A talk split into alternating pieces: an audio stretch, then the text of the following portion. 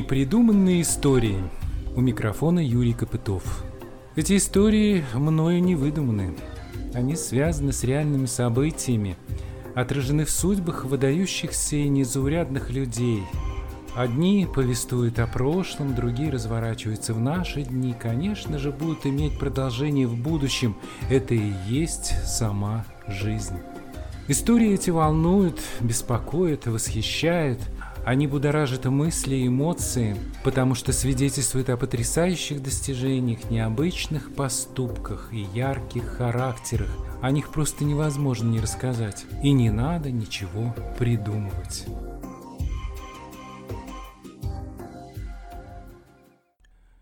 О светлый голос, чуть печальный. Василий Калинников, часть вторая.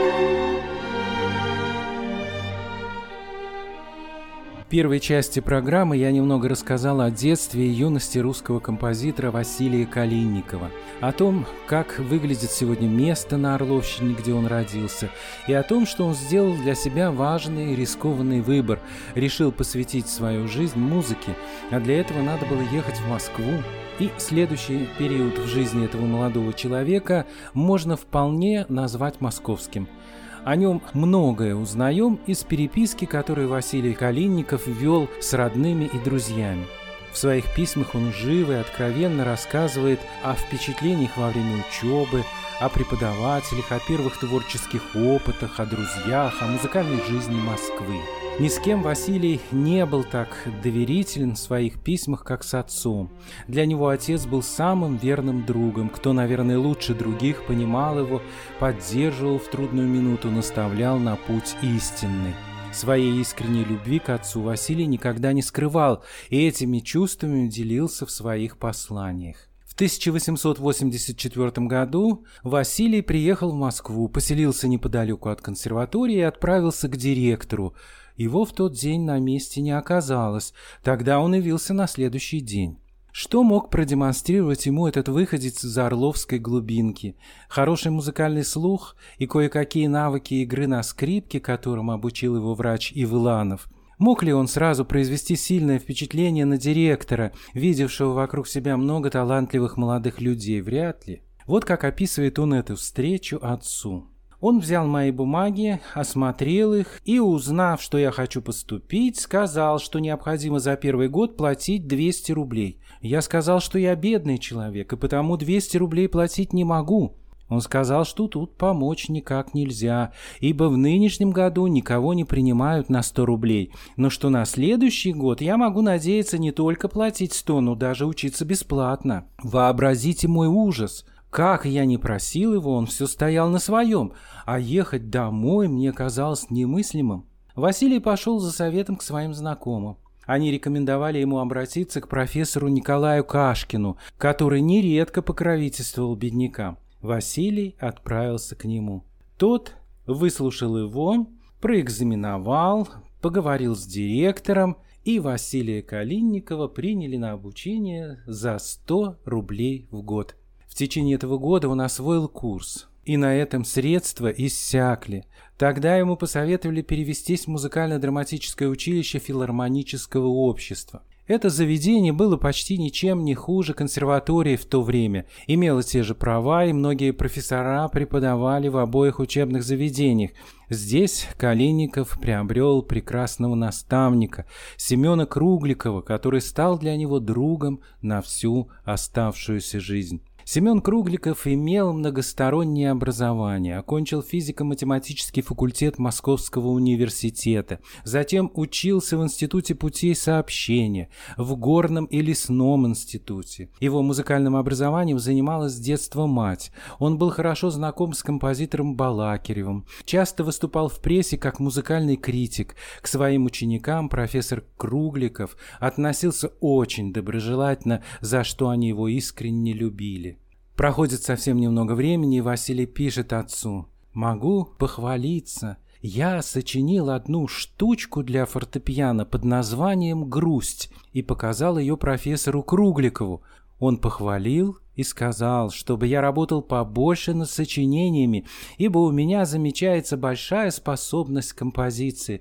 Эта пьеса посвящена мною вам. Если хотите, я вышлю ее вам, чтобы иметь понятие моей правильной композиции. А когда приеду, то сыграю сам. Она вся состоит из мелодии русского характера и вполне подходит к вашей грусти в одиночестве. Пьеса, о которой пишет Василий Калиников, не сохранилась. Но музыковеды говорят, что она очень похожа на маленький шедевр композитора, который исполняют почти все юные музыканты. Я тоже когда-то в детстве играл эту бессмертную грустную песенку. В ней переданы два настроения – грусть и временный жизненный порыв. Thank you.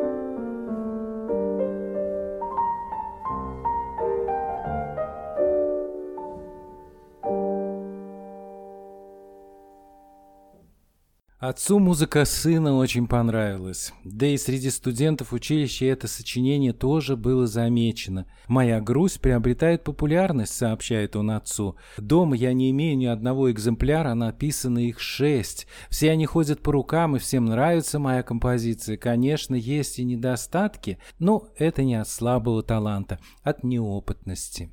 Вспоминая эти годы, Василий так пишет позже Семену Кругликову. Хорошие, право, были времена. Жилось легко и хотелось жить. Всякие вопросы о том, кому нужно твое искусство и какой оно имеет смысл, совсем не приходили в голову. Хотелось только учиться, чтобы побольше знать и получше уметь. О том же, что будет дальше, и не думалось. Ваши уроки вспоминаю с большим удовольствием. На них я впервые сознательно познакомился с музыкой и научился серьезно относиться к ней. Вы первые дали толчок и направление тем музыкальным вкусам и симпатиям, которыми я теперь живу в музыке и которым посильно служу. И дальше продолжает. Особенно памятны мне немногие так называемые вечера с Симеоном, на которых вы познакомили нас с выдающимися произведениями молодой русской школы и прививали нам тот музыкальный яд, в кавычках, от которого невозможно теперь отделаться до самой смерти. Эти вечера имели для нас серьезное музыкальное воспитательное значение, а им мы в значительной степени обязаны развитию в себе правильного музыкального вкуса и упрочению тех музыкальных симпатий, к которым смутно влеклись наши сердца. Вы научили нас отличать музыкальное добро от музыкального зла, и в этом смысле вы наш первый, да и, пожалуй, последний учитель. Конец цитаты. Время за занятиями летит незаметно, нагрузки возрастают, Калиников уже учится на двух отделениях, осваивает еще и игру на фаготе, справляется с этим довольно успешно, преподаватели это замечают, потому руководство училища с каждым годом снижает оплату за обучение. Его назначают помощником режиссера симфонических концертов, о чем он с восторгом сообщает отцу. У нас на симфонических концертах играет оркестр Императорского Большого театра. Оркестр, который славится не только в России, но и в Европе. Быть в кругу этих артистов, слушать их игру, самому принимать участие, следить за ходом и правильностью этого оркестра – это ли несчастье? Кроме того, для меня очень полезна такая штука, ибо я буду развиваться и усовершенствоваться в строе, в отделке и вкусе музыки. Жаль, что теперь уж у меня ни минуты не будет свободной. Работа теперь по горло, но, даст Бог, справлюсь со всем.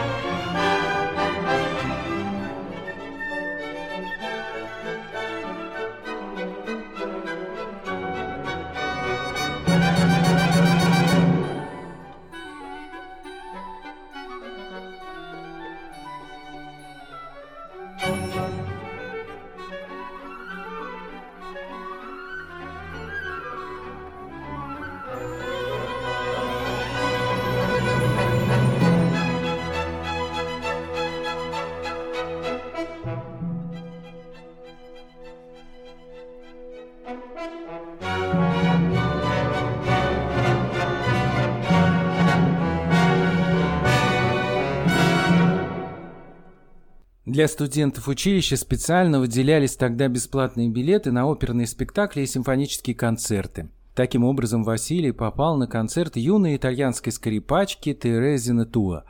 Ей было 14 лет, но она уже была довольно известна. Своими впечатлениями он делится с отцом. После концертов знаменитостей я всегда два дня хожу как осел. Чувствуешь какое-то свое ничтожество в сравнении с артистами, и рука не налегает, чтобы играть на скрипке или на фортепиано, ибо нет сил выносить своей собственной игры. Дня через два опомнишься, Является удвоенная энергия, и начинаешь работать, желая хоть в далеком будущем стать наравне приблизительно с артистами. Со мной часто стало делаться черт знает что. Вдруг разочаруешься в самом себе, и в голову лезут мысли, что нет у меня способностей, и что не лучше ли поэтому бросить все это, а потом вдруг как-то радостно станет, что я в консерватории. Жаль становится расставаться с музыкой, и опять трудишься, трудишься, и светло становится на душе. Находясь на каникулах у отца в Дмитровске, Василий познакомился с Софьей Ливановой.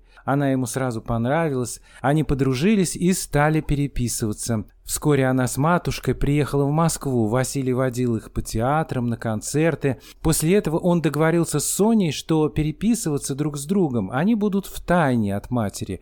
Он будет посылать ей письма, вкладывая их в конверт письма отцу, а Сергей Федорович будет тайно передавать их Соне. Так и поступили.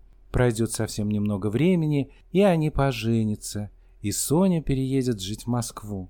А пока учеба, репетиции, концерты. Я за последнее время совсем отвык от общества, от семейной обстановки, от чисто людских отношений, сообщает он.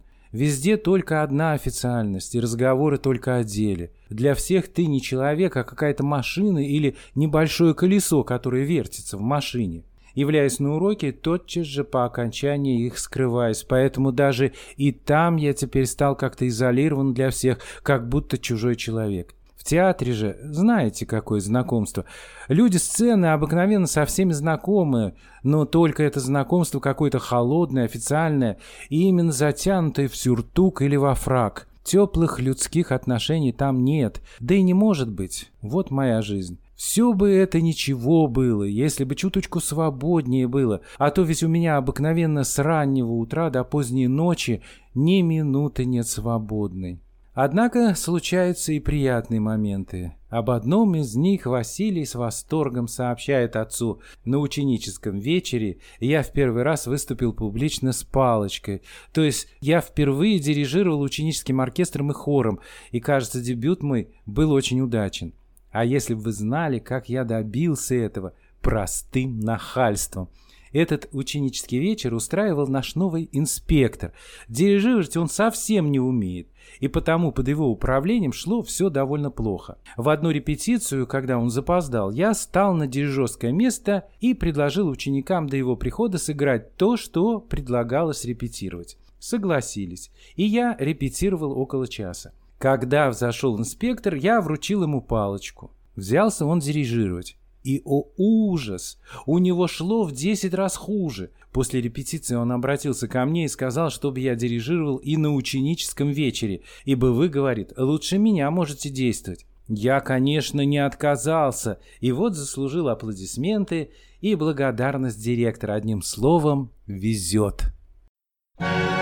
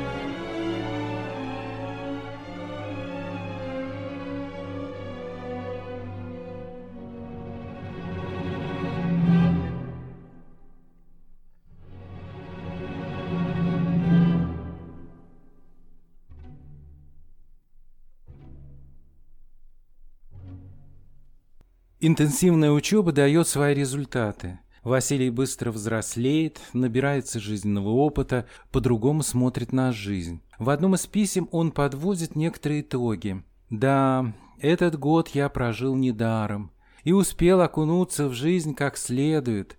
Подумаешь, какие мы были глупые, когда мечтали о самостоятельной жизни. Мы думали, что это жизнь рай, что тогда-то мы и будем наслаждаться и жить. Да, а теперь все эти мечты приходятся по боку, кажется. Оказывается, что самостоятельная жизнь сильно отзывается на спине, да и по носу любит щелкать прибольно.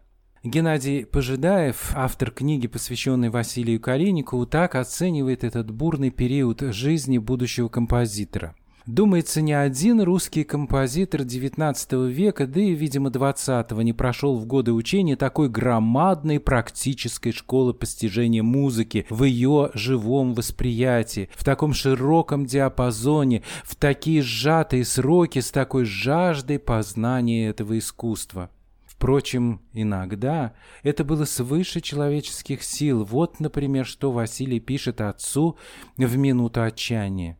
Если бы вы знали, сколько мне приходится всякий день выслушивать музыки, то вы бы ужаснулись. Иной раз надоедает до того, что с удовольствием бы три дня остался без всякой музыки, уши бы хоть отдохнули. Однако его первые опыты в композиции время от времени находят отклик уже не только у преподавателей, но и у сверстников, о чем он торопится сообщить отцу. Мои романсы, до сих пор лежавшие под спудом у меня в столе, сделались известными и исполнялись в концертах и на ученических вечерах. Наши профессора и ученики все в один голос говорят, что моим сочинениям предстоит будущность. Столько наговорили мне, что у меня даже закружилась голова. Больше всего пришлось выслушать комплиментов от женщин, а мужчины все в один голос советовали скорее издать романсы. Подумал, подумал и решил издать три романса. Конец цитаты. И действительно, со временем стал популярным его романс «На старом кургане».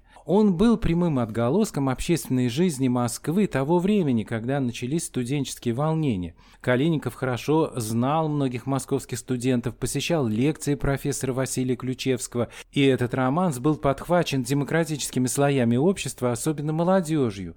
Потому его письма к отцу стала иногда вскрывать и читать охранка.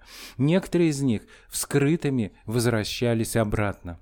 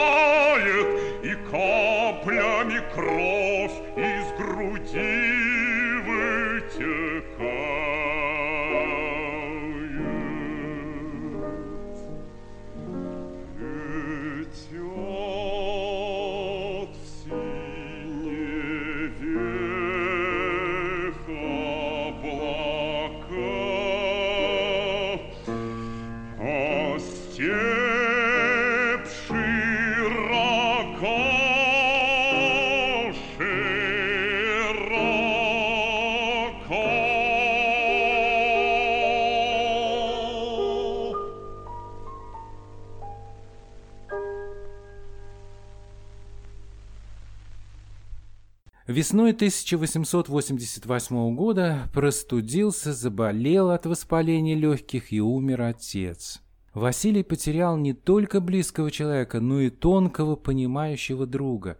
С ним он искренне делился всеми своими мыслями, а тот всячески поддерживал сына и настраивал его на кропотливую повседневную работу на своем непростом поприще. Уход отца из жизни накладывал на Василия особую ответственность. Теперь он старший в семье, сам еще не встал на ноги, а надо заботиться о младших братьях. А это было непросто. Вот что он пишет о своем нищенском существовании в письме брату Николаю. «Будь я самостоятельный человек, Будь я обеспечен хоть бы на четыре года, о, тогда бы я запел совсем другое. А теперь эта необходимость добывать кусок хлеба тормозит все дело в половину, если не больше. И говоря о несправедливости, которая существует в жизни из-за этой бедности, он задается вопросом, почему так происходит, и тут же отвечает, а потому, что мы бедны, что нас легко прижать и придавить к стенке, и волею судеб мы принуждены молчать, чтоб не лишиться и тех крох, которые нам дают. Конечно, ничто не проходит бесследно. Порой и двужильные не выдерживают. И вот невыносимые нагрузки, недоедание все больше подтачивают здоровье Калиникова. Помещение оркестра, где проходили репетиции, плохо отапливалось. Василию довольно часто приходилось сидеть на сквозняке. Он схватил плеврит, на фоне которого у него стала развиваться горловая чехотка. Именно так объяснял причины своей болезни он сам – но, вероятно, все же причиной заболевания, как считает его друг Вячеслав Пасхалов, стало пользование чужим инструментом. Фагот – это духовой инструмент. Музыкант для извлечения звука берет его в рот. Вероятно, Калинников заразился инфекционным путем, и в его ослабленном организме бациллы нашли почву для своего пагубного влияния на здоровье музыканта.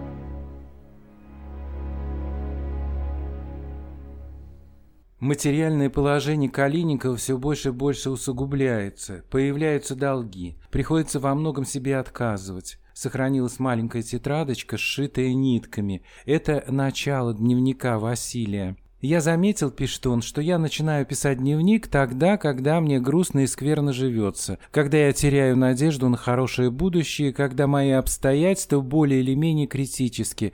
Вот и теперь. Мне скверно, мне грустно, будущее темно, надежд почти нет, а обязанности, заботы, желаний масса. И я затеваю писать дневник, то есть записывать на бумагу все то, что я переживаю, думаю чувствую. Для чего, я и сам не знаю. Вероятнее всего для того, что я никому не могу вполне высказаться. Мне совестно, самолюбие страдает, да и боюсь как-то, что меня не поймут. Надо мной будут смеяться и будут упрекать недостатки энергии и силы. Бумага же все выдержит и вечно будет нема, ибо я никому не покажу этого дневника. Нельзя сказать, чтобы я был скрыт. Наоборот, я даже очень и очень откровенен, в особенности с Соней, моей женой, которую я страстно люблю и уважаю, и для которой готов на все. Но мне не хочется ее тревожить, пугать, да и опять-таки стыдно, совестно и больно за себя, за свои неудачи. Буду пока один, по возможности переживать все, что теперь чувствую, а потом, когда обстоятельства переменятся к лучшему, надежда эта пока еще не погасла во мне, я, может быть, прочту ей этот дневник, если только не брошу его вести по примеру прошлых лет. Странно то,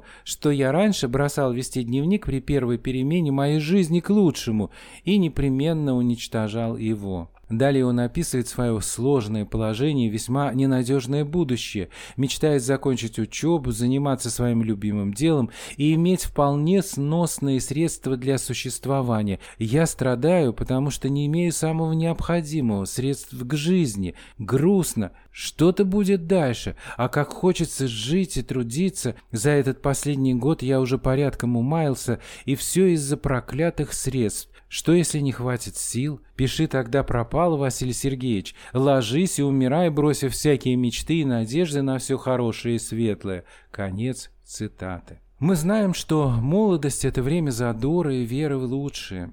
Несмотря на все трудности, Василий Калиников продолжает успешную учебу, изредка подрабатывает, помогает в организации концертов, а главное создает ряд вполне уже зрелых произведений, причем в симфоническом жанре. Среди них симфоническая картина «Нимфы» по одноименному стихотворению в прозе Ивана Тургенева, которое после первого исполнения более века нигде ни разу не звучало. В этой программе вы слышали фрагменты из нее. В качестве дипломной работы молодой композитор представил кантату «Иоанн Дамаскин» для солистов хора и оркестра на слова Алексея Толстого. А также в это время появляется его серенада для струнного оркестра. Этой музыкой я и закончу пока повествование Василия Калинникова и продолжение в следующей части, а музыка этого произведения будто наполнена поэзии Пушкина. «Унынье моего ничто не мучит, не тревожит, и сердце вновь горит и любит от того, что не любить оно не может».